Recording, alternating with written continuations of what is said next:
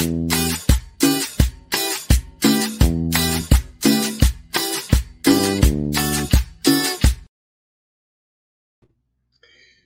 ¿qué tal? Buenas noches. Bienvenidos a esta cachimba. Espero que estén muy bien y que sus familias también estén de la misma manera. Estén muy bien. La pregunta de hoy, ¿cómo está tu servicio al cliente? ¿Estás satisfecho actualmente? ¿Cómo está eh, tu servicio al cliente? ¿Crees que tus clientes están satisfechos con el servicio que les estás dando? Para poder responder a esas preguntas, ¿qué más que una persona que ha estado 18 años en la empresa HP, Philip Packard, en el área de servicio al cliente, de Customer Service. ¿Quién más que ha sido una persona con un consultor de negocios y de tecnología de información y aparte de todo ha sido un emprendedor y cofundador de siete empresas diferentes? En la parte de licenciado en Administración de Empresas de la Universidad de las Américas. ¿Quién más que este invitado tan lujoso que tenemos el día de hoy para hablarnos de este tema? Y bueno, sin más preámbulos, quiero presentarles a mi buen amigo Rodolfo Martínez. Hola, buenas noches. Bienvenido a la cachimba. Muchas gracias, un honor estar en la cachimba. ¿Ya habías estado antes en una cachimba? No, es la primera vez, es la primera vez que me meto a una cachimba. Solo había escuchado hablar de ellas, pero mira, aquí estoy. Tarde o temprano la hora se llega. Muy perfecto. ¿Y, qué y ya sabes lo que vas a pedir en, una, en esta cachimba? Híjole, pues todavía no sé, estoy, estoy entre un cafecito y un refresquito. ¿Qué, qué, me recomendarás? Un cafecito para que te me mantengas activo. Rodolfo, yo veo que ya tienes 18 años en este, pues en esta parte de la atención, de, de evolución como consultor y todo y sabiendo que eres un especialista en la parte de servicio al cliente, me gustaría preguntarte, ¿te gusta este trabajo de atención al servicio al cliente? ¿Te, ¿Realmente te gusta esta parte?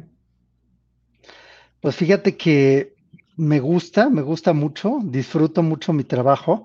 La verdad es que no es un trabajo fácil porque quienes han tenido la oportunidad de estar en el lado del, del soporte a clientes, pues sabemos que pues es un trabajo desafiante, pero al final pues uno termina por agarrarle el gusto, por agarrarle la pasión y también por entender el gran rol que se juega para el éxito completo de una empresa.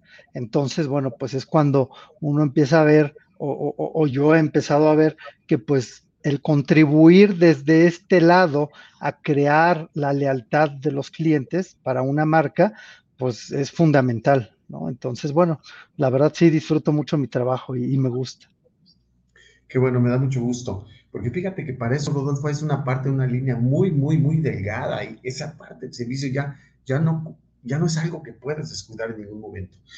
Déjame preguntarte una cosa, Rodolfo, con toda tu experiencia en estos eh, menesteres. La primera pregunta que yo te haría es, ¿el cliente siempre tiene la razón?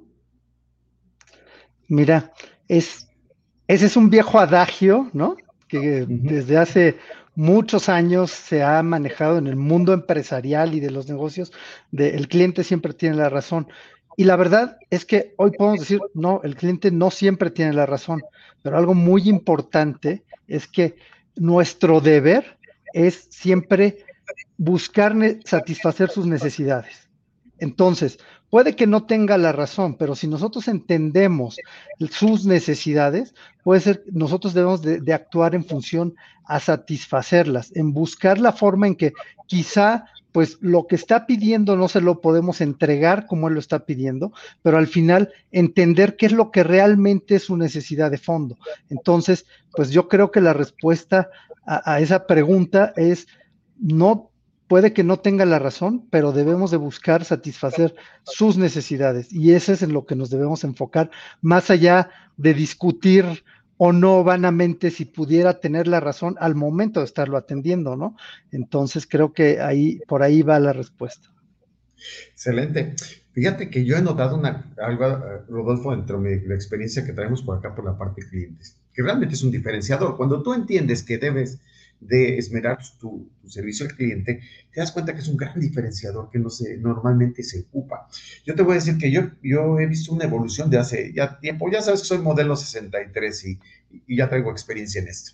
Entonces, antes comprábamos productos, después con el tiempo empezamos a comprar servicios en lo que incluía ya el producto más todo lo que era el movimiento, ¿no? Y que lo traes y que llegue y el precio y todas esas cosas. Y finalmente después pasamos a experiencias, ¿no? De servicio. A experiencias realmente, donde involucran unas grandes, este, una franja muy grande que no solo quiere decir el, el, el producto, ¿no? Yo a veces pienso, cuando vas al cine, no es ir a ver la película, sino ir, ir a ver todo el entorno, ¿no? De que llegues, desde que te estaciones, desde que lo que te vas a consumir en la cafetería, desde que, estés a gusto, que los asientos estén bien, que realmente sea algo que te genere una experiencia tan agradable que quieras regresar. Entonces, esa parte yo la he visto muy, muy, muy latente, ¿no? Oye, déjame hacer un pequeño paréntesis para invitarlos a nuestros amigos que nos acompañan, que están oyendo un muy buen número decirles que ahorita vamos a iniciar con una serie de preguntas con Rodolfo y después, después vamos a pedir su participación. Ahí les encargo sus preguntas en los comentarios que ustedes quieran hacer para que Rodolfo nos pueda aclarar. Entonces, regresando un poquito, después de saludar a nuestros amigos, yo te preguntaría, Rodolfo, ¿cuáles son los aspectos más importantes que tú cuidarías de un servicio a clientes? Fíjate, creo que justo ahorita también que dabas esta, esta introducción, ¿no? Que compartía estos conceptos. Creo que hay dos cosas fundamentales que, debemos de enfocarnos primero, ¿no? Antes de a lo mejor de, buscar entender qué aspectos debemos de, cuidar. Creo que lo primero que debemos de entender en el servicio al cliente es que el cliente es un activo vital de la empresa, es el motivo de existencia de la empresa. O sea, sin cliente no hay empresa. El cliente es el que al final paga los salarios de todos los que trabajamos dentro de la empresa, dentro del negocio. Entonces, no es una entidad aparte. El cliente es parte fundamental de la empresa. Entonces, a veces lo desligamos y a veces pensamos que el cliente es aparte o lo vemos como un ente externo. Entonces creo que ese es un concepto que primero debemos de, tener bien firme ¿no? en, en, nuestro negocio, en nuestra empresa. Y el segundo es lo que decías ahorita respecto al servicio al cliente. A veces solamente pensamos en la última parte que es el soporte al cliente que es, por ejemplo, yo, ¿no? En mi trabajo, en lo que me encargo, es la parte del soporte de garantías, ¿no? Pero esa es una parte final, es una parte de ya dar una ayuda al cliente cuando pasa algo fuera de lo que, para, de lo que fue diseñado el producto. Pero en realidad, el servicio al cliente está en todo el proceso. O sea, desde que el cliente empieza a pensar en comprar un producto o un servicio, que empieza a evaluar ese producto o ese servicio desde que decide ir a comprarlo, ya sea una tienda, ya sea una tienda virtual o cualquier forma, cualquier medio que tenga, ¿no? levantar un teléfono y el proceso mismo de la compra. Después, ya el, el la información que se le entrega en el proceso de compra y claro, después la posventa, que es el acompañamiento, no solo si le falla su producto, no solo si quedamos mal con la entrega del servicio o si hay algún inconveniente, pero es darle la información durante la entrega del mismo.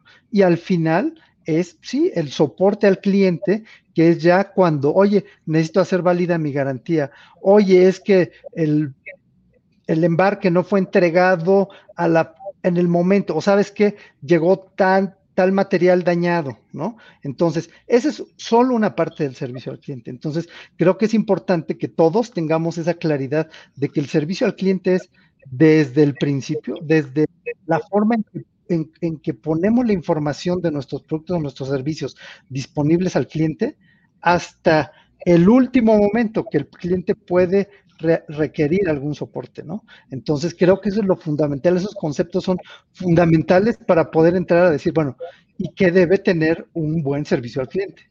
¿no? Excelente. Y fíjate que parte de eso, Rodolfo, yo como yo, por ejemplo, a mí me ha tocado comprar un teléfono cuando cambiaba un teléfono.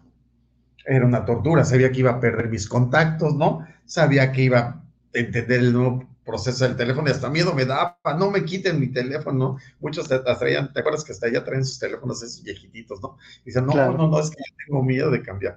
Y ahora los nuevos teléfonos ya te pasan todo, en unos minutos ya tienes lo del teléfono viejo con el teléfono nuevo. Entonces es una experiencia muy agradable que te evitó todo el, pues todo el trayecto. Y después, si tu teléfono no sale algún defectito podría haber tenido el teléfono o algo que no te podías comunicar o algo que se salía. También es muy importante la comunicación, ¿no? Y en cada uno de los procesos, ¿estás de acuerdo? Yo creo que, que decía un coach que tenía yo, decía, mata más la incertidumbre que el cáncer, ¿no? Es terrible cuando el cliente quiere hablar contigo y, este, y no le contestas en, los momentos donde ellos tienen apuración, ¿no? Eh, en los momentos que ellos requieran una, una respuesta. Entonces, esa parte es muy importante que está haciendo Rodolfo. Es un contexto, no solo vender productos o comprar productos, sino realmente ir con el cliente de la mano para ese proceso que va a tener. Si estamos Totalmente. de acuerdo. Muy bien. Rodolfo, ¿tú qué sientes que es lo que le, le molesta más a los clientes en un este cuando algo no, cuando compran un producto y no les funciona lo que tienen, ¿qué es lo que más has sentido tú con tu experiencia que les molesta?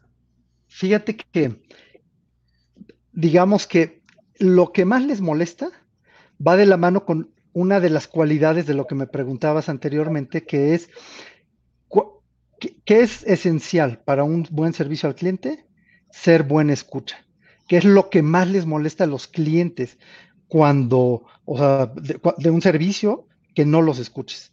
Porque al final del día, el no escucharlos también transmite mucho, o sea, es la empatía de lo que tú desde el momento de, la venta, ¿no? Les estás ofreciendo y a veces, pues, está, estamos atosigando a un cliente con un producto última gama o un servicio súper este, eh, capacitado, o sea, lo mejor de lo mejor, pero pues a lo mejor el cliente lo que quiere es algo muy puntual. Entonces, el no ser escuchado es algo de lo que más les molesta a los clientes y es una de las características fundamentales de lo que debe tener un buen servicio al cliente, tener buena escucha. Y como les decía, ¿no? Al principio, te comentaba, pues es desde la experiencia de compra, tú, tú, tú te fuiste un poquito más allá y desde ahí también se, se tiene, ¿no? Desde el diseño del producto o del servicio, ¿no? El saber cuáles son las necesidades del cliente. Entonces, eso lo puedes obtener al escuchar al cliente. Entonces creo que ese es uno de los puntos fundamentales que debe tener un buen servicio al cliente y también es uno de los puntos que más puede molestar a los clientes. El decir, oye, bueno, a ver, yo te estoy reportando este tipo de problema o te estoy pidiendo eh, que me apoyes con esto específicamente, pero tú me estás contestando otra cosa, ¿no? O tú me estás ofreciendo otra cosa. Entonces, eso es lo que llega al punto donde el cliente dice, no, ¿sabes qué? Yo ya no quiero tratar con esta empresa, ¿no? Porque al final, pues no solo es la persona, es la persona que representa una empresa, ¿no? ¿Te ha pasado, Rodolfo, que alguna vez tú mismo como usuario de un servicio hablas a una línea telefónica este es el cero no sé qué, ¿verdad? Píquele el 1, te aparecen unas ocho opciones, luego otras ocho, luego entras y entras la 4, y luego entras la 3, luego entras la 5, y luego, y luego dice, gracias por comunicarse, ¡pau! Adiós, ¿no? Te deja así, te deja así. Ni siquiera has, podido hacer contacto y, ya sientes frustración, ¿no? Por eso es que dices de la escucha hace tan un, un tip tan valioso, Rodolfo, porque tú lo que quieres es que alguien te, entienda, te diga, oye, tómame, por lo menos escúchame lo que te estoy diciendo. Y probablemente sea algo muy sencillo de, resolver, ¿verdad?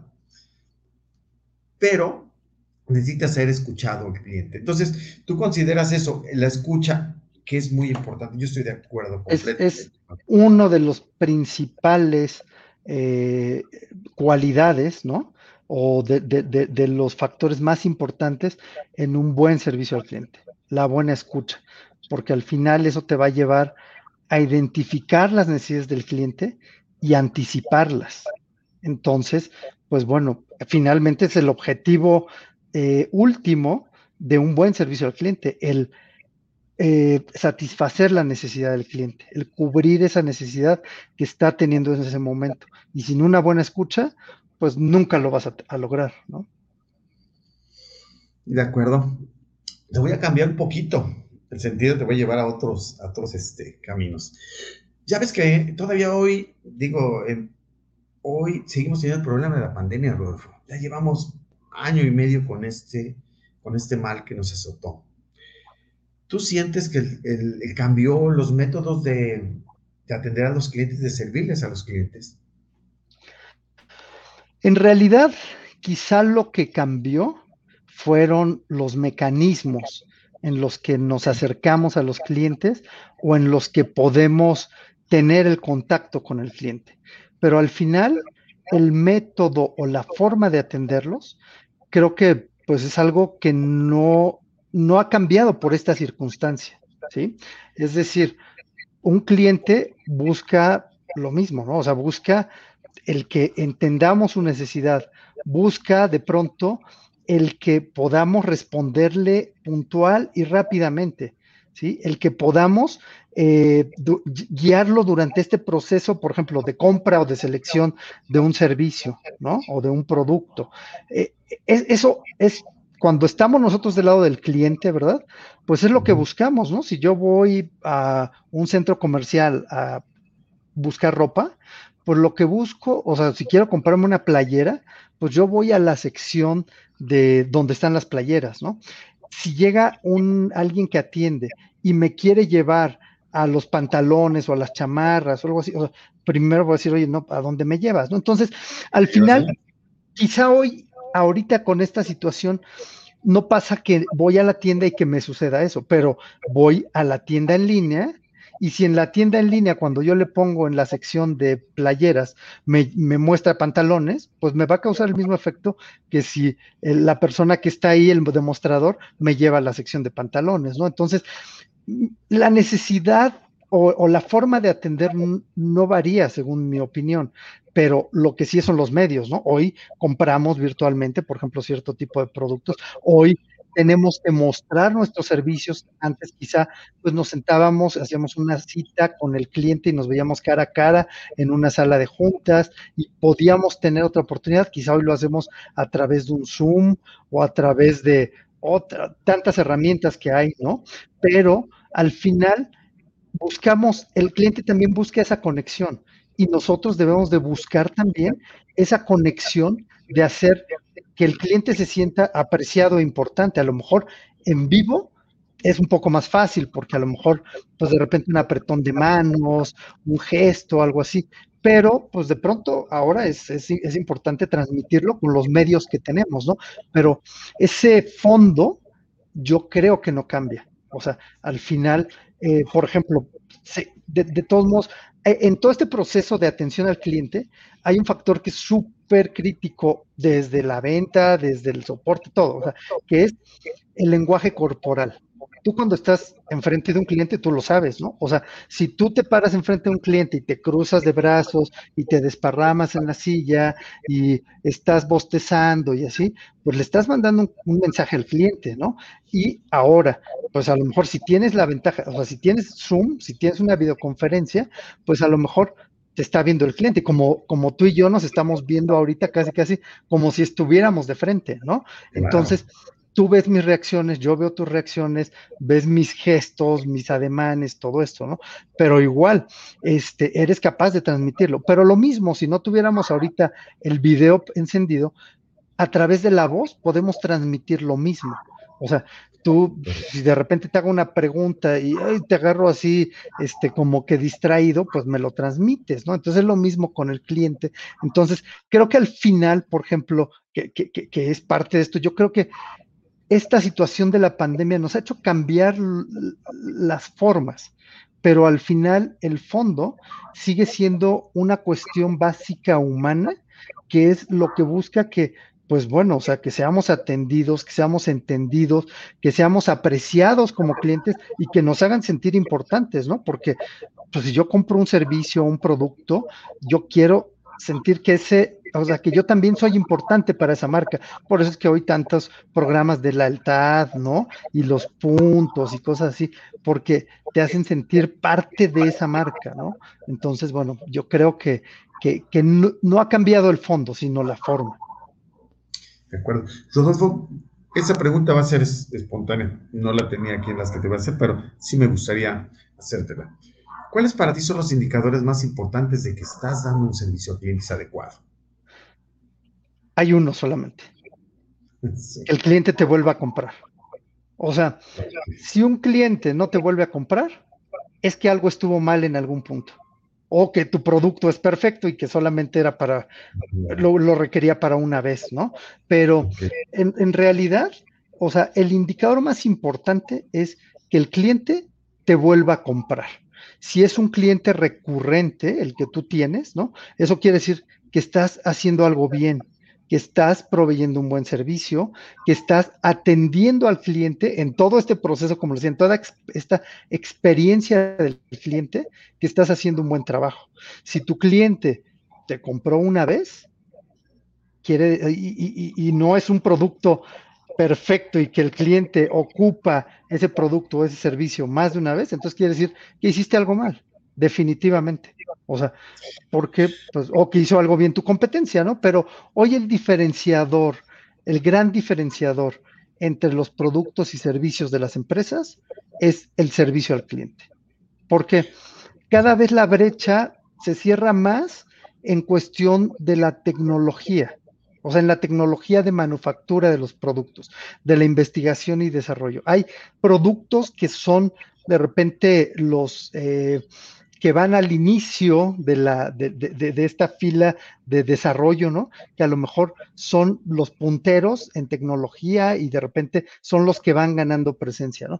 Pero al final de cuentas, pues ya es muy poco la diferenciación entre la calidad del producto, ¿no? Y al final también, pues la entrega del servicio, ¿no? O sea, de, cuando, cuando proveemos servicios, también la diferenciación es cómo atendemos al cliente y a veces el marketing, qué tan buenos somos para eh, crear una necesidad en la mente del cliente, ¿no? Pero al final creo que el servicio al cliente es lo fundamental. Así que para mí, ese es el gran indicador. Excelente. Muy bien, Rodolfo. Mira, vamos a pasar ahorita a una sección que me encanta. Esa sección se, se llama ¿Qué pasó aquí? Y para eso voy a pedir si nos acompaña Nora. Mira, ahí está jugando con la tecnología. Nora, bienvenida a la cachimba. Ya te estábamos extrañando. Nora, Hola, ¿cómo estás? ¿nos puede mostrarle aquí a Rodolfo el qué pasó aquí? Claro. Bien, ahí está. A ver. ¿Nos quiere decir, Rodolfo, para ti qué fue lo que pasó aquí? Pues en realidad no entendimos las necesidades del cliente. Aquí, esta empresa que está representada, ¿no? No entendió las necesidades del cliente y no entendió que el cliente requiere una atención inmediata, que el cliente, el tiempo del cliente es muy valioso y que más allá de nuestros procesos internos como empresa, debemos de buscar en las formas en que el cliente pueda acceder a nuestro soporte o a nuestra atención lo más pronto posible. No podemos como ejemplifica aquí, pues tener un cliente que de repente pues pasa horas ahí en la llamada y como decías tú, y que al final se le cuelgue la llamada y que luego tenga que volver a comunicarse y explicar todo de nuevo, ¿no? Entonces, bueno, creo que esa es la parte de sensibilidad a las necesidades del cliente. Oye, yo quiero, yo quiero agregar una cosa, ahorita que dijimos de los contactos telefónicos. Yo creo a mí como cliente no hay una cosa que me moleste más. A mí particularmente me molesta mucho. Cuando tú marcas, te contesta una persona y te dice, híjole, pues es que no es mi problema, ese no es, es, híjole, yo hago lo que, pero pues no es mi problema. Tú representas a tu empresa, ¿estás de acuerdo? Y el cliente no quiere saber si el, área que le contestó este, no es exactamente ella. Yo casi siempre espero, oye, oiga, si no es ¿me, ¿me puede catalizar, por favor, para con quien sea, ¿no? Este, con quien sea la persona adecuada. Sí, pero déjeme ver si pasa. Híjole, yo creo que una de las cosas más importantes en servicio al cliente es hacerte responsable de apoyar al cliente cuando tengas esa oportunidad, ¿no? Totalmente. Es el punto de contacto tiene que ser el que le resuelve al cliente. Tiene que apropiarse de la solución. Y claro, todas las empresas, y entre más grande es una empresa, más áreas internas hay y más procesos y demás, eh, más dependencias tiene una solución. Pero al final tiene que haber una persona que se haga responsable ante el cliente de proveerle una solución. Y ese es un, un, gran reto, o sea, la verdad es un gran reto, pero es como tú dices, ¿no? O sea, es algo que para el cliente es lo que debería hacer. O sea, no quiero que me estén pasando entre una y otra área, ¿no? A mí me encantaría, digo, a veces soluciona cuando diga, mire, yo voy a tomar su teléfono y ahorita me voy a encargar de que alguien le regrese la llamada. La persona responsable. Eso, ya, ya es una gran solución. Muy bien, es un tip, un tip para allá. A ver, Nora, ¿tenemos algo por ahí?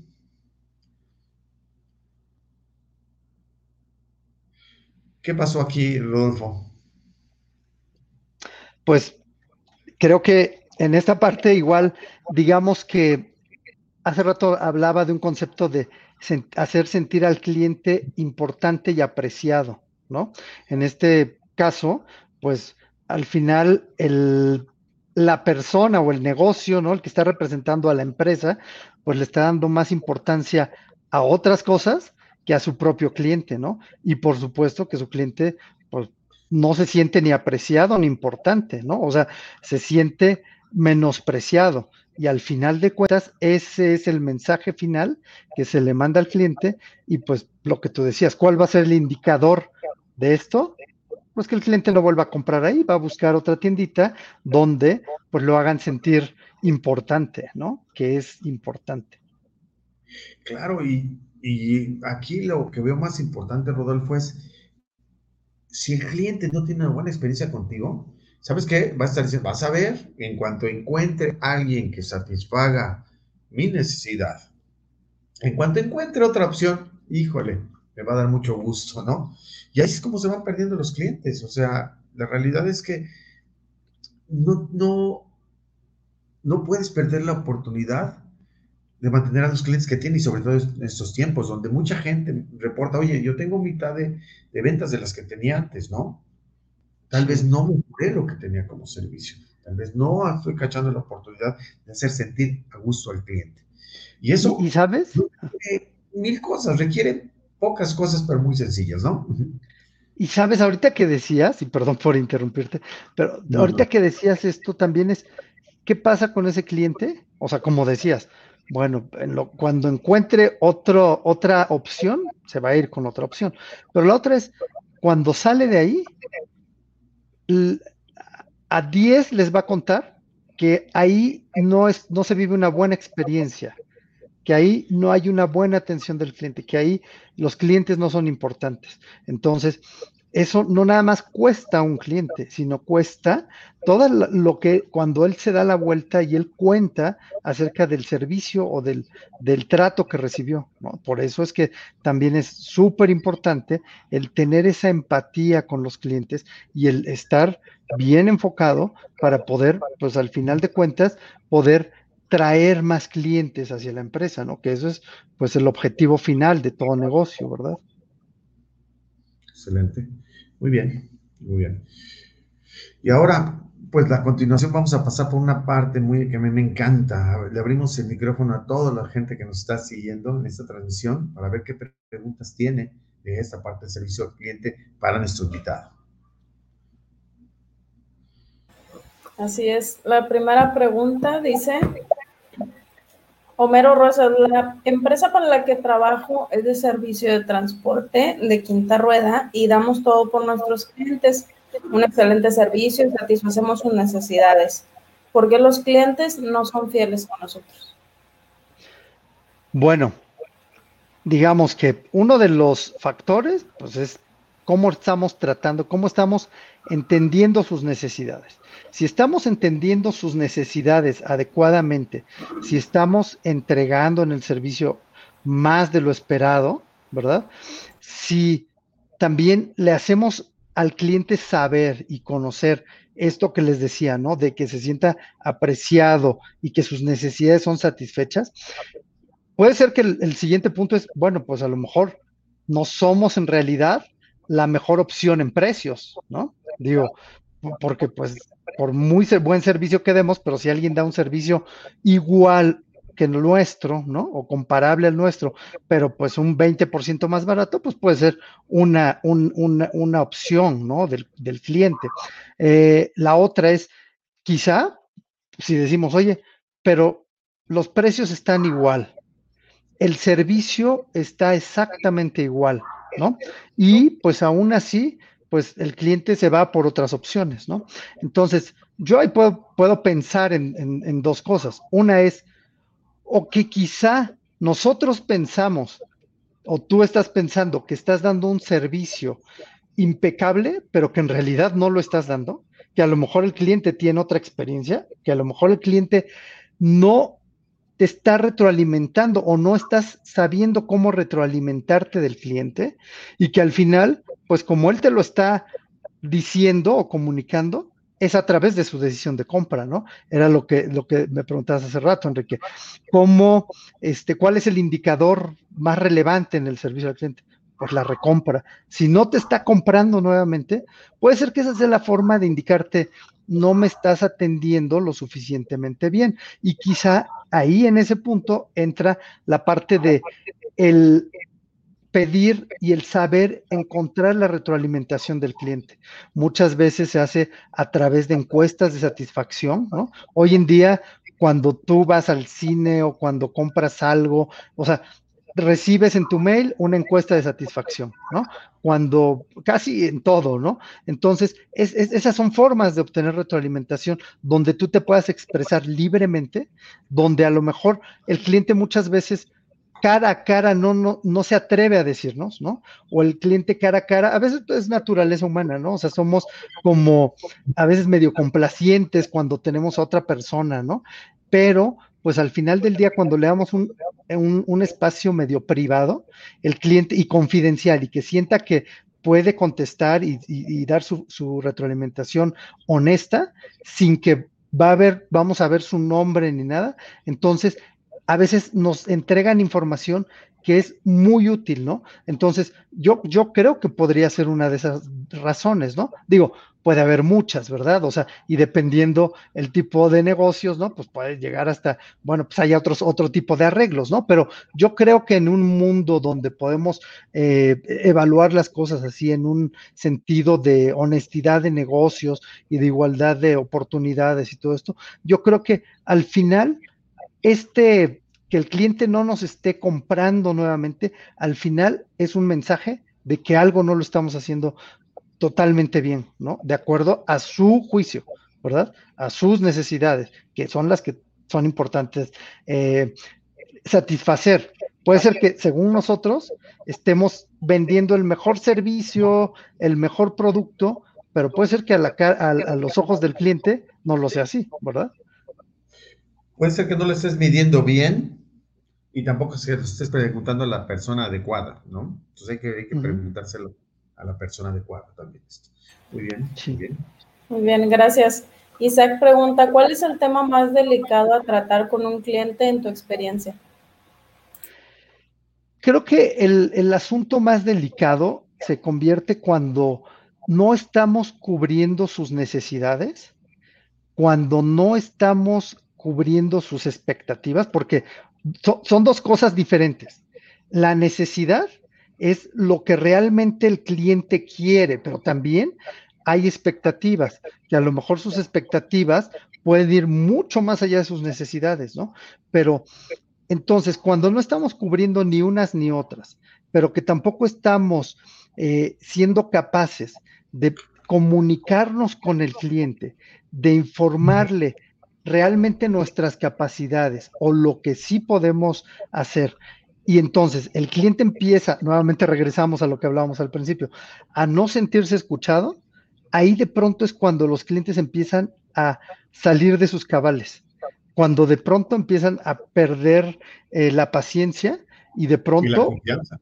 La confianza, sí, la confianza. Y, de pronto, en, o sea, en los diferentes ámbitos, pero de repente puede ser que los clientes empiecen a tornarse agresivos o a usar un lenguaje agresivo o ya como, o sea, un poco más allá de la desesperación, ¿no? Creo que eso es lo más delicado de tratar, porque al final todos, o sea, todos merecemos respeto como profesionales, como seres humanos, ¿no? Al tratar con un cliente, el cliente, nosotros merecemos el mismo respeto que el cliente merece de nosotros, ¿no?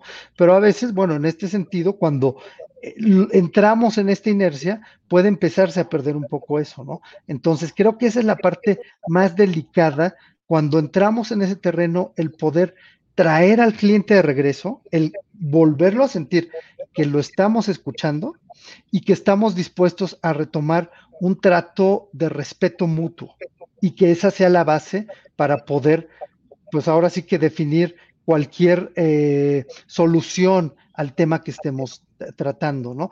Creo que esa parte es la más importante porque no es fácil el regresar a ese punto de, tomar la paciencia, el, el, tema del respeto y sobre todo hacerle sentir al cliente que realmente lo estamos escuchando y que no nada más lo queremos calmar o que nada más queremos este, darle el avión, ¿no? Entonces, esa parte creo que es la más interesante y que es la que realmente demanda todas las habilidades que los que nos dedicamos a este mundo del servicio al cliente, pues hemos aprendido, ¿no? Entonces ahí es donde empiezan a salir de, todos lados, ¿no? De todas de las mangas los haces y creo que ese es el, reto más, más, más importante, ¿no? Y esas experiencias las más delicadas de tratar. Muchas gracias. A mí me gusta mucho eso, aparte de la confianza, Rodolfo. La confianza la derrumba, sí es muy complejo volver a armar. Exacto. Es muy importante esa parte. Tenemos muchas preguntas. Yuri quiere saber, ¿cómo definirías el servicio al cliente? Bueno, el servicio al cliente, como les decía al principio, no solamente es la entrega del soporte a un cliente. El servicio al cliente es la atención más amplia que se le da a un cliente desde el principio de su proceso de compra.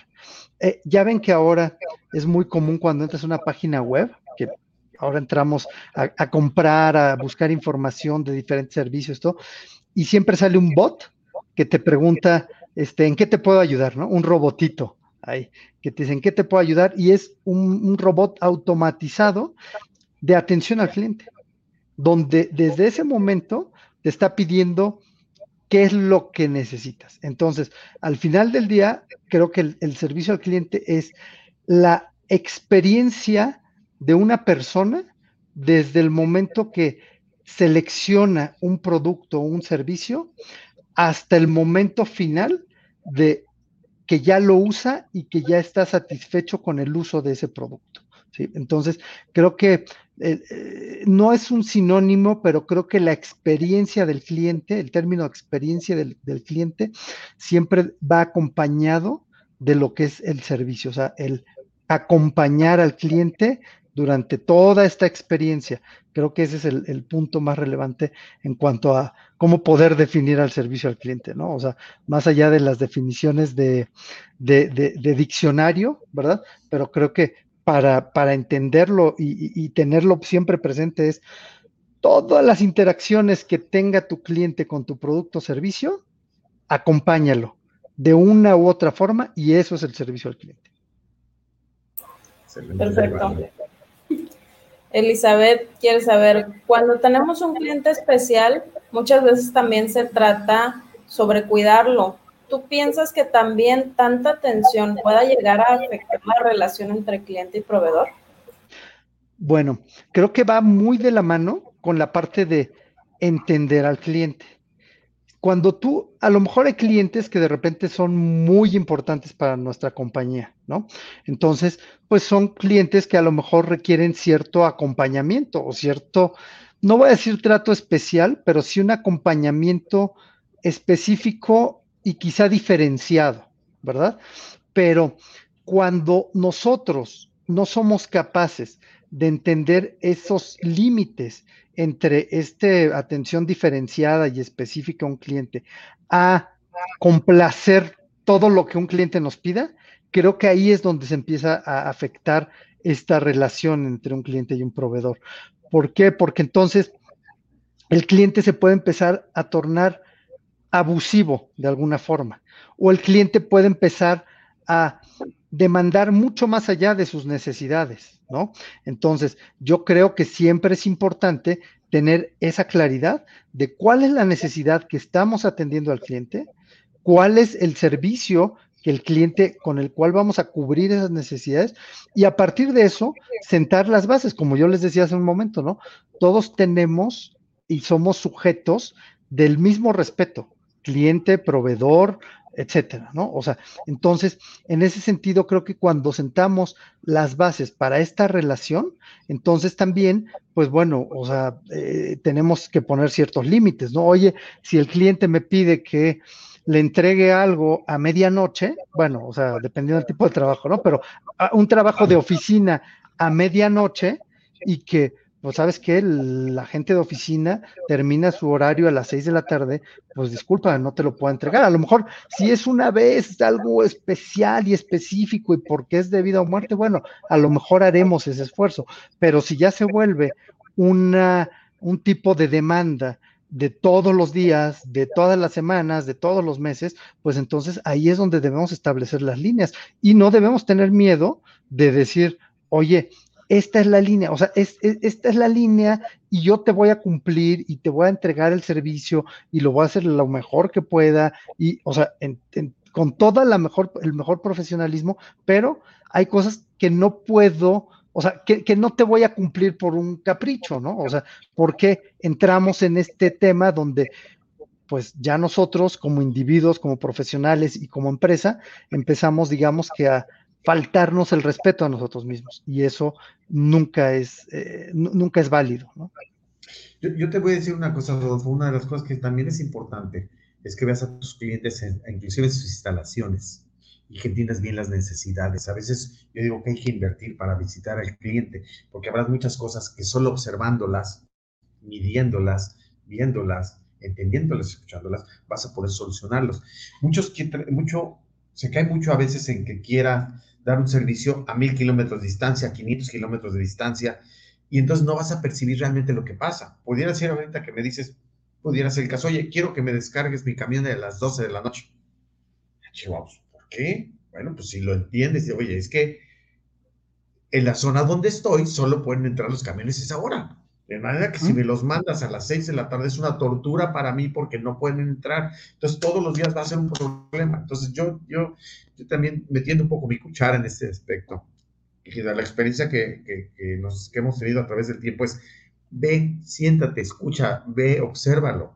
Observa el entorno que tiene ahí y entonces así puedes producir alguna solución de, de, de acuerdo al cliente. Invierte para que tu cliente tenga mejor satisfacción y eso, eso es justamente parte del ser buena escucha o el entender bien las necesidades del cliente, porque es como tú dices, es que yo me dedico al transporte y el cliente se dedica a la producción de alimentos o de, o sea, y requiere y tiene a lo mejor un sistema de producción just in time donde requiere tener a ciertas horas específicas, a lo mejor tiene un ciclo de producción a las 2 de la mañana, y pues entonces hay que entregarle a las 2 de la mañana, o sea, es parte de su negocio, esa es la necesidad de tu cliente, pero, o sea, pero son, es parte de ese entendimiento de las necesidades del cliente. O sea, por eso es lo fundamental, ¿no? El entender al cliente. Es el punto número uno, ser buen escucha, que implica, pues, el entender, ¿no? Las necesidades del cliente. De acuerdo, completamente de acuerdo. Gracias. Mariana Barrera dice, ¿cuál es tu consejo para tratar con un cliente complicado? Bueno, en primer lugar, creo que es importante eh, saber escuchar y, tener empatía. Empatía es el ponerme yo en los zapatos del otro, ¿no? Entonces, una de las máximas del servicio al cliente es trata a tu cliente como a ti te gusta que te traten cuando estás del otro lado. Entonces, creo que eso es, eso es bien importante, ¿no? Tenemos un cliente complicado, bueno, perfecto. Entonces, lo que voy a buscar hacer es tratarlo como a mí me gusta que me traten. O sea, y es, creo que todos, o sea, creo que como les decía, tenemos una base de respeto, ¿no? Entonces, partiendo de ese lado, pues bueno, siempre tratar con respeto al cliente, el escucharlo, nuevamente, hemos escuchado o han escuchado ahorita cien mil veces de mi boca la palabra escuchar, pero es que eso es lo fundamental, ¿no? Eh, también el, el tener un lenguaje congruente con el cliente, porque el cliente, o sea, si tienes un cliente complicado y tú le dices una cosa, pero con tu lenguaje corporal le expresas otra cosa, o sea, el cliente no es tonto, los clientes no son tontos. Y entonces, cuando tenemos un súper vendedor enfrente que tiene un discurso súper elaborado y entonces llega y me dice del servicio o del producto y tal, y es súper bueno, pero su lenguaje corporal me dice algo distinto, entonces, abusado, porque el cliente se va a dar cuenta que no le estás diciendo la verdad o que lo estás tratando de manipular. Entonces, es honestidad y congruencia completa con el cliente, ¿no? O sea, porque pues un cliente complicado, cuando se enoja, entonces empiezas a hacer una combinación eh, eh, explosiva, ¿no? O sea, porque de pronto, pues ya enojado y complicado de por sí, pues de pronto, no, lo menos que quieres es hacer explotar, ¿no?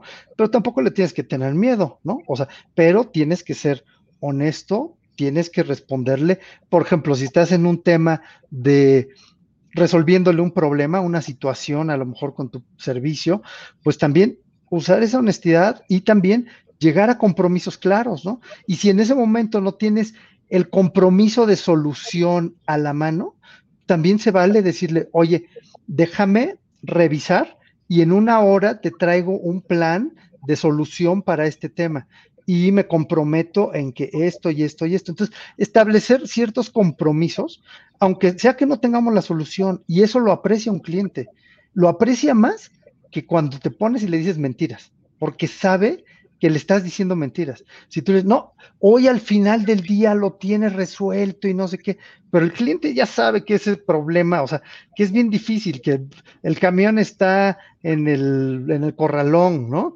O que el no sé qué, o sea, lo que quieras, ¿no? O sea, de los, las eventualidades, dependiendo de lo que vendes, va a decir, pues no, o sea, no me lo va, nada más me está queriendo engañar, ¿no? O me está queriendo dorar la píldora, como se dice vulgarmente, ¿no? Entonces, creo que esas son las bases para poder tratar a un cliente complicado, ¿no? O sea, el escuchar y la, la, digamos, el, ser congruente y honesto, ¿no? Con, la solución que, que, estás dando, ¿no? Igual con las capacidades de tu producto.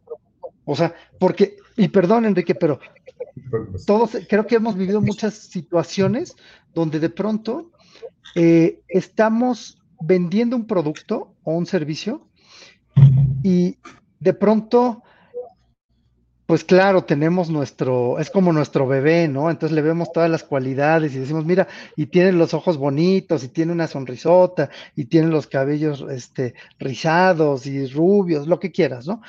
Pero, pues al final de cuentas, pues el cliente también tiene ojos y también dice, bueno, a ver, este servicio que me quieren vender como súper bueno y todo eso, bueno, mira, también yo veo que esto, o me han dicho que esto, o yo, mi experiencia con el 95% de los transportistas es que esto y esto, ¿no? Y esta persona llega y me dice aquí enfrente de mi cara que él no tiene esos problemas, que con él yo no voy a, padecer de esto, ¿no? Entonces, a veces, lo más honesto es decirle, mira, pues yo tengo un proceso o tengo un mecanismo que cuando me pasan este tipo de cosas, yo tengo un proceso donde lo soluciono de una forma A, B y C. Pero en vez de decirle, yo soy perfecto y yo no tengo este tipo de situaciones, pues le dices, yo, yo estoy prevenido para estas situaciones y resolverlas de esta forma, ¿no? Entonces, creo que en ese sentido es como podemos armar ese rompecabezas para tratar a un cliente, o no para tratar, sino para hacer que un cliente no se vuelva complicado y no lo volvamos complicado nosotros mismos. De acuerdo. Si me permites, yo agregaría dos cosas, Rodolfo. Por un cliente complicado, probablemente no lo has entendido bien qué es lo que quiere. Y otra también, hay que medir los eventos. A mí me pasaba que, por ejemplo, podías, había clientes que tenía que, oye, hice 100 fletes, ¿no? Y llegaba uno tarde, ¿no?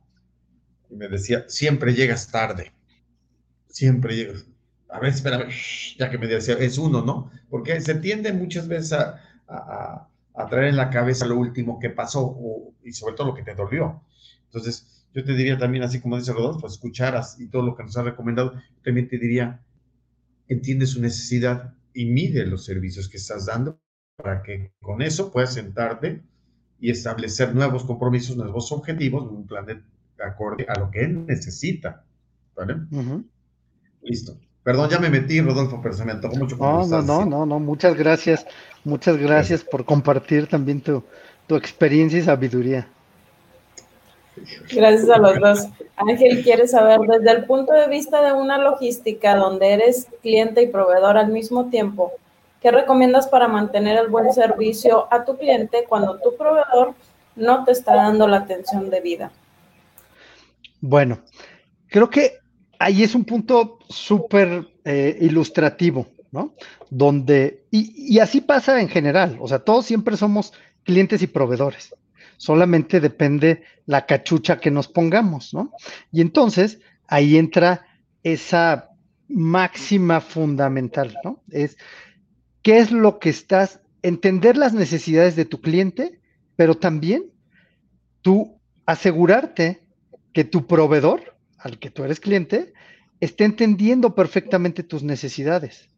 Porque entonces es como estás estableciendo un círculo que al final de cuentas tú vas a decidir si estableces un círculo virtuoso o un círculo vicioso, Entonces, si cuando tú estás del lado de ser el cliente y que estás en un proveedor, no te aseguras de que esté entendiendo bien tus necesidades, si tú ves que ese proveedor, en el ejemplo que les ponía anteriormente, lo único que te está haciendo es venderte el escenario perfecto, ¿no? De, no, mira, sí, yo te, yo te pongo el camión a la hora que tú me pidas y yo te doy un tiempo de respuesta de dos horas y tú no te anticipas a esos escenarios donde tú ya sabes que lo que te están haciendo es un, te están vendiendo lo que quieres escuchar. Si tú entras en ese juego de, bueno, dejo que me vendas lo que quiero escuchar y yo le vendo a mi cliente lo que él quiere escuchar y al final ni me van a entregar a tiempo, ni yo voy a entregar a tiempo, pues entonces estás entrando en un círculo vicioso, ¿no? Entonces, así como debes de ser riguroso con tus proveedores, pero no solo de su entrega, sino desde su selección.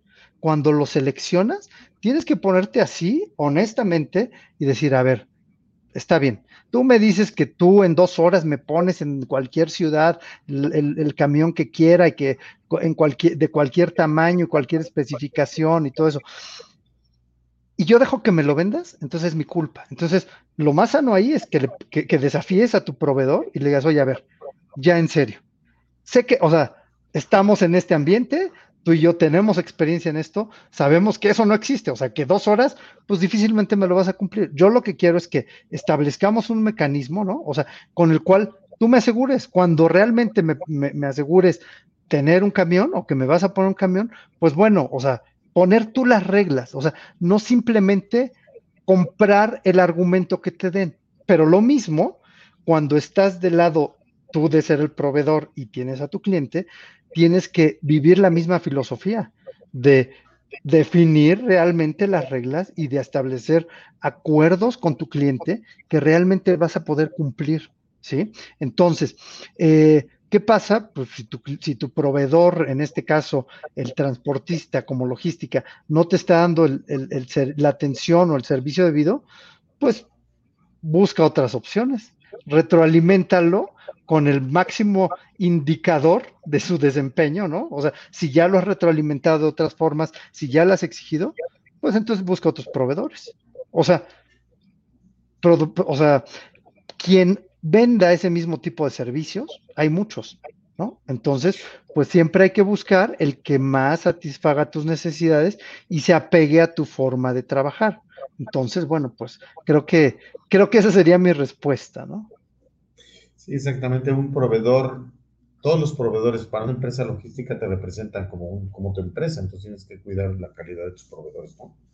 Sí, y debes ser pues, exigente. Buscar otros. Exactamente. Gracias. Jessica nos dice, buenas noches, ¿consideras que el seguimiento postventa genera mayor satisfacción del cliente o podría abrumarlo? Mira, hay, bien dicen que ni tan tan ni muy muy, ¿no? Ni tanto que queme al santo, ni tanto que no lo alumbre. Pero al final del día, normalmente cuando un cliente hace la compra de un producto o un servicio, sí busca o, sea, si tiene la expectativa de que completemos ese círculo preguntándole cómo le fue en su experiencia, o por lo menos proveyendo la información de qué debería hacer en caso de que tuviera algún comentario o que tuviera alguna duda sobre el uso de su producto, o en este caso, a dónde atender, dónde, dónde contactar si tuviera algún problema en el servicio, ¿no? En el tema del transporte, pues siempre tiene que tener claridad el cliente de, ok, ¿dónde debo, o sea, si tengo algún problema con mi entrega, con quién me debo de comunicar, a quién debo buscar en caso de que este primer punto de contacto no esté disponible o no me atienda, ¿no? O sea, eso es lo mínimo que requerirían. Quizá a lo mejor cuando se trata de un servicio recurrente, ¿no? Donde dices, oye, tengo, entrego 10 embarques diarios en el mismo lugar con el mismo cliente o 50 o los que sean, pues a lo mejor si a ese mismo cliente le abrumas con 50 preguntas, ¿no? De qué tal recibiste este, este, este, eh, este, e, e, este, embarque, ¿no? Y qué tal recibiste este embarque 50 veces, pues a lo mejor sí se va a abrumar.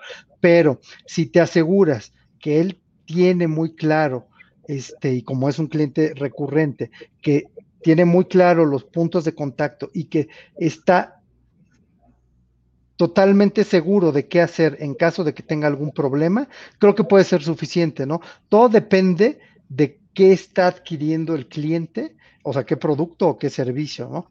Pero eh, nunca creo que sea este, peor excederte un poco que quedarte súper corto, ¿no? O sea, un cliente que le cobraste y ya nunca más supo más de ti, va a sentirse menos satisfecho que un cliente que le preguntaste dos veces después de que te compró, oye, ¿qué tal estuvo tu producto? Oye, ¿qué tal te sirvió? ¿Si te funcionó para lo que lo, usabas? Oye, ¿me podrías contestar esta encuesta de satisfacción? O sea, te va o sea, se va a sentir más satisfecho si tienes un poco más de contacto que menos contacto. Entonces, si no sabes cuál es el punto exacto en tu proceso o en tu servicio, pues no dudes en, pasarte un poquito, ¿no? O sea, hasta el punto, digo, no, no abrumarlo, pero sí hasta el punto donde crees que sea suficiente, ¿no?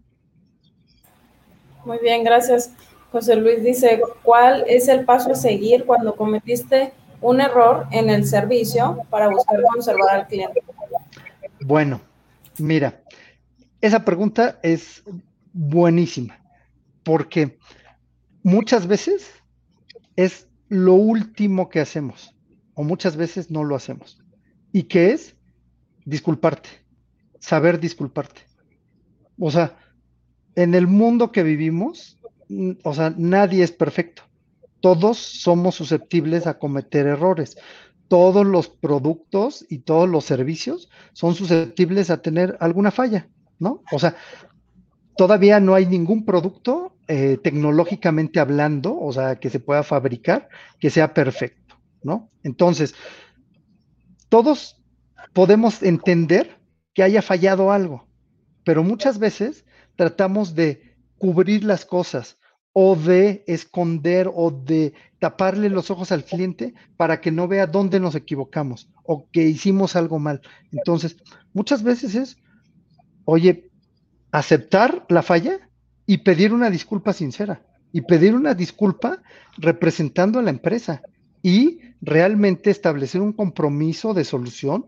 Si nuevamente, como les decía hace rato, a lo mejor en este momento no sé exactamente qué voy a hacer, ¿no? O sea, ahorita te tengo en la línea y no sé exactamente cómo lo voy a solucionar, pero a lo mejor sí te puedo decir, discúlpame, de verdad, es, me apena la situación, entiendo perfectamente lo que estás sintiendo en este momento y déjame ver cómo lo vamos a solucionar. Me comprometo a en dos horas regresar contigo con un plan de solución y decirte en cuánto tiempo vas a tener resarcido esto. Entonces, esa es la parte pues, más básica, pero, o sea, más básica, pero no siempre lo hacemos. A veces nos le escondemos al cliente. A veces, chin, ya me está llamando. No, pues sabes que no le contesto. Oye, ya me, mandó un WhatsApp, chin, no, ni lo abro para que no vea que ya lo dejé en visto. Este, o cosas así, ¿no? O sea, no, eso hace que se encienda más la, la situación y que se emprobleme más la cosa. Entonces, no hay como la honestidad, el disculparse y el, como les digo, de establecer un plan de acción. Si en ese momento ya sabes cómo lo vas a solucionar, en ese momento le dices al cliente, ¿sabes qué? Permíteme, te voy a enviar otro producto, voy a hacer esto, ¿no? Mañana lo tienes o lo que sea, ¿no? Pero, como les digo, o sea, yo creo que es lo más sensato y esa es una de las máximas del servicio al cliente, el saber disculparse. Porque si no, o sea, todo truena, todo truena desde ahí y el cliente se enciende más. Y lo que les decía hace rato, la peor combinación es un cliente enojado y que sea un cliente complicado. Muy bien, gracias.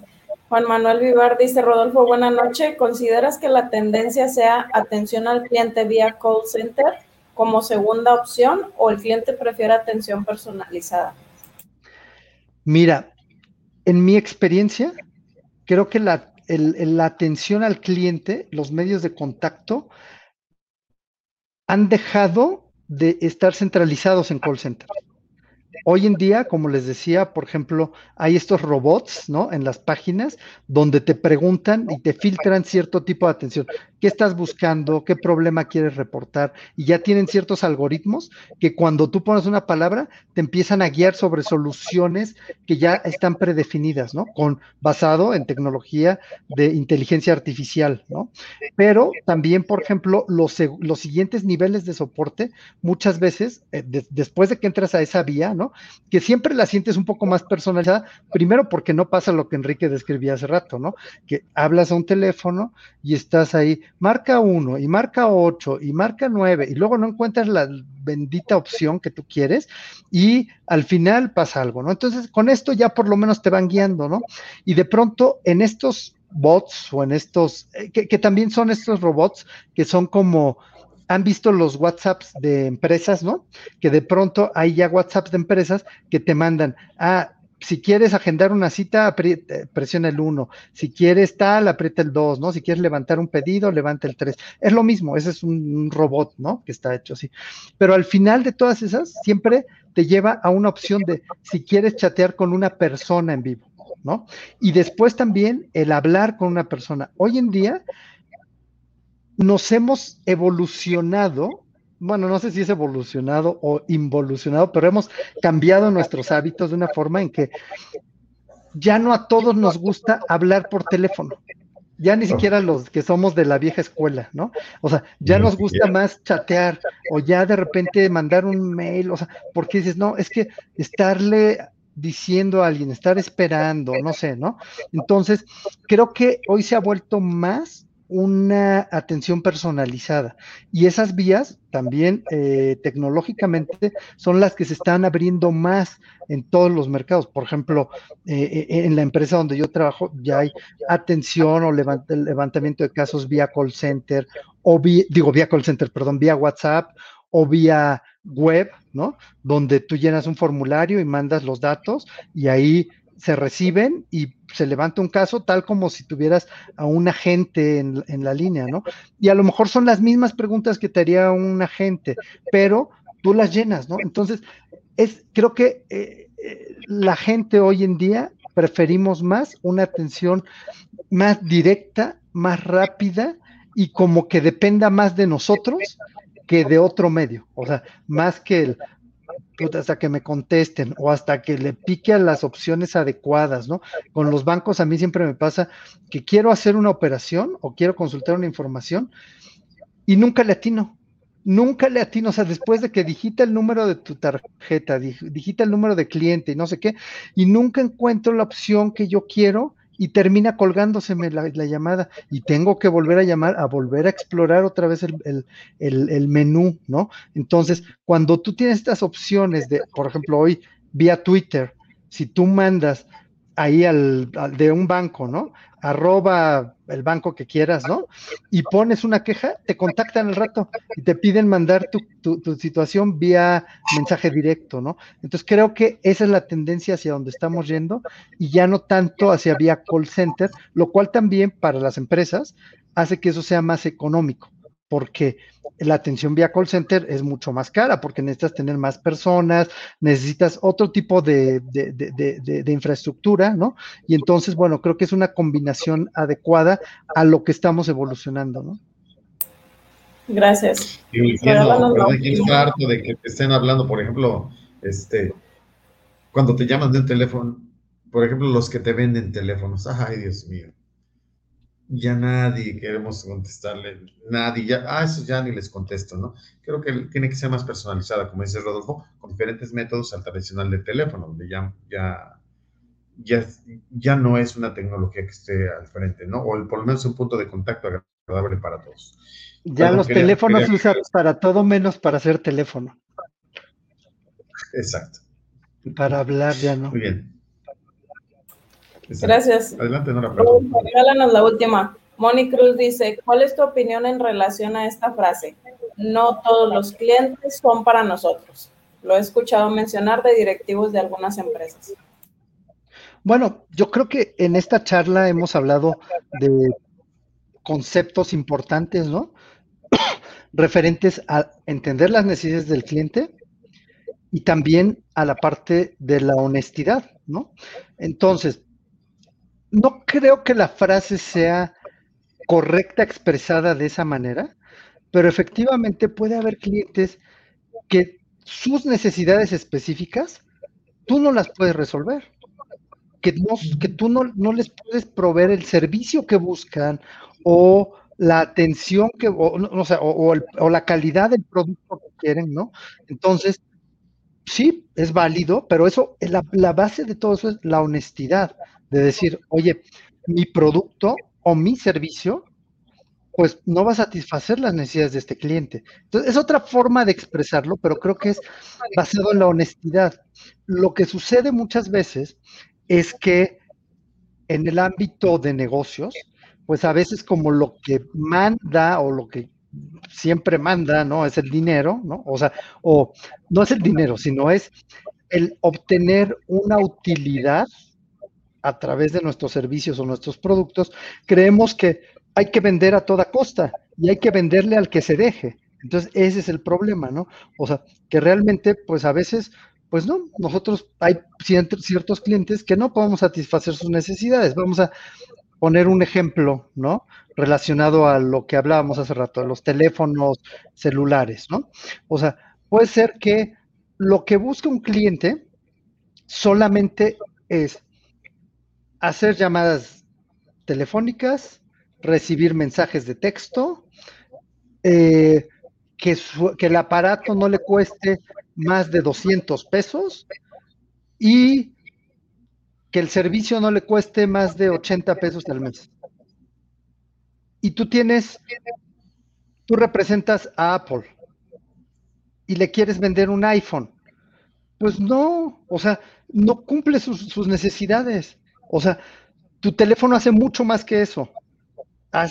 o sea, tiene internet, este, le puedes bajar mil aplicaciones, la cámara y todo eso, pero tu cliente nada más quiere estas cuatro cosas, no quiere nada más, quiere que cueste 200 pesos su teléfono, tu teléfono cuesta 200 veces más eso, ¿no? Y el servicio, pues pagas mucho más de lo que, o sea, 10 veces más de lo que él está dispuesto a pagar. Entonces, pues ese cliente, o sea, tú no le puedes satisfacer sus necesidades, entonces no tienes que empeñarte en venderle el teléfono que tú representas, ¿no? Entonces, creo que es una forma diferente de expresarlo porque este no es minimizando al cliente, sino es pues yo no tengo esas capacidades, ¿no? Entonces, pues bueno, o sea, me enfoco a los clientes en los que sí les puedo resolver sus necesidades. De acuerdo, muy bien de acuerdo. Muy bien, Rodolfo, muchas gracias por compartir esto con nosotros. Gracias a todos los que hicieron sus preguntas y bueno, yo los dejo. Gracias. Muchas gracias, Nora. Rodolfo, en esta sesión tan grande que hemos tenido, tan padre, llena de conocimientos y de buena charla, pero ¿qué crees? Se está terminando. Yo quisiera terminar con cinco preguntas muy sencillas para que tú me digas de esas preguntas qué es lo que se te viene a la mente. Rodolfo, y de esto, ¿listo? Listo, ¿verdad? Listo. Listo. Órale. ¿Qué te viene a la mente cuando te hablo de una queja de un cliente? Una queja es una necesidad no satisfecha, una necesidad no atendida para mí. Y también una gran oportunidad, ¿verdad? De mejorar la, experiencia del cliente, ¿no? Totalmente. llegan las quejas y dices, ay, o las guardas o les huyes o dices, hay que arreglarle a cualquier cliente. Muy bien, para ti déjame decirte, ¿qué es para ti un cliente, Rodolfo? Que ya me lo comentaste, pero me encantaría que lo trataras de sintetizar. ¿Qué es para ti un cliente? Para mí el cliente es el activo principal de una empresa. Es parte fundamental de la empresa. O sea, como les decía al principio, si no hay, si no hay cliente, no hay empresa. Si no hay cliente, no hay salarios, no, no hay nada. Entonces, para mí ese es el activo número uno de una empresa. Perfecto. Muy bien. La palabra estrés, Rodolfo, ¿qué te viene a la mente? Pues es parte del trabajo de atender al cliente. Siempre hay un estrés natural causado por buscar atender las necesidades del cliente, buscar solucionarlas. Pero para mí, en realidad, el estrés siempre es algo que debemos de saber manejar oportunamente, de no dejar que el estrés nos domine al momento de tratar al cliente, sino al revés dominar ese estrés y usarlo a favor para poder buscar las vías de solución del cliente, ¿no? O sea, para que nos active, para que nos haga movernos, para que sea esa adrenalina que nos busque atender rápido y efectivamente al cliente, ¿no? En vez de que nos paralice. Creo que esa es el, la clave perfecta, ¿no? O sea, usarlo a favor. Excelente. Muy bien, Rodolfo. Y ahora te lo voy a cambiar, ¿eh? Un giro de 360 grados. Para ti, ¿qué, qué, te viene a la mente cuando oyes la palabra familia? Bueno, para mí es lo fundamental, ¿no? O sea, eh, sin la familia, que es el núcleo principal, ¿no? O sea, al final es el motor de todo lo que hacemos, ¿no? O sea, para mí, la verdad es que, pues, no tiene sentido una empresa o trabajar en una empresa si no tienes el motor de, tu familia, ¿no? O sea, si no tienes una razón detrás, ¿no? Entonces, bueno, para mí ese es el, motor de todo, ¿no? La estructura fundamental. Excelente. Y la última pregunta del día, ya, ya no te voy a, dar más, esta. La vida, Rodolfo. ¿La vida? Bueno, pues es un... Te digo, la vida. Es una aventura, ¿no? Que estamos para vivir, que estamos para aprender, es un camino de aprendizaje, es un camino de evolución, ¿no? O sea que para mí al final eh, la meta última de transitar este camino es evolucionar y llegar más, más lejos en el aprendizaje, en las vivencias, en las cosas positivas que, que entregamos a los demás, pues al final de cuando llegamos, ¿no? O sea, tenemos que llegar, digo, entregar cuentas mucho más allá de con las que llegamos, ¿no? O sea, activos mucho más grandes de los que llegamos. Entonces, para mí eso es la vida, es transitar para aprender y para, pues, dejar un legado más grande, ¿no? Un mejor planeta de cómo lo recibimos, ¿no? Exacto, exactamente. Muy bien, Rodolfo. Pues nada más me queda agradecerte esta magnífica charla, esta gran cantidad de conceptos que tuviste bien compartirnos y que, disfrutamos muchísimo. Si gustas, vamos a poner aquí en la parte de abajo tu teléfono de contacto por si alguien quiere contactarte, alguien tiene dudas, te gustaría charlar contigo. Este, aquí lo ponemos. Y Rodolfo, no me queda más que agradecerte nuevamente este tiempo que nos regalaste a toda la familia de transporte y a todos los invitados a esta cachimba. Yo me despido. Muchas gracias, Rodolfo. Me despido de esta emisión.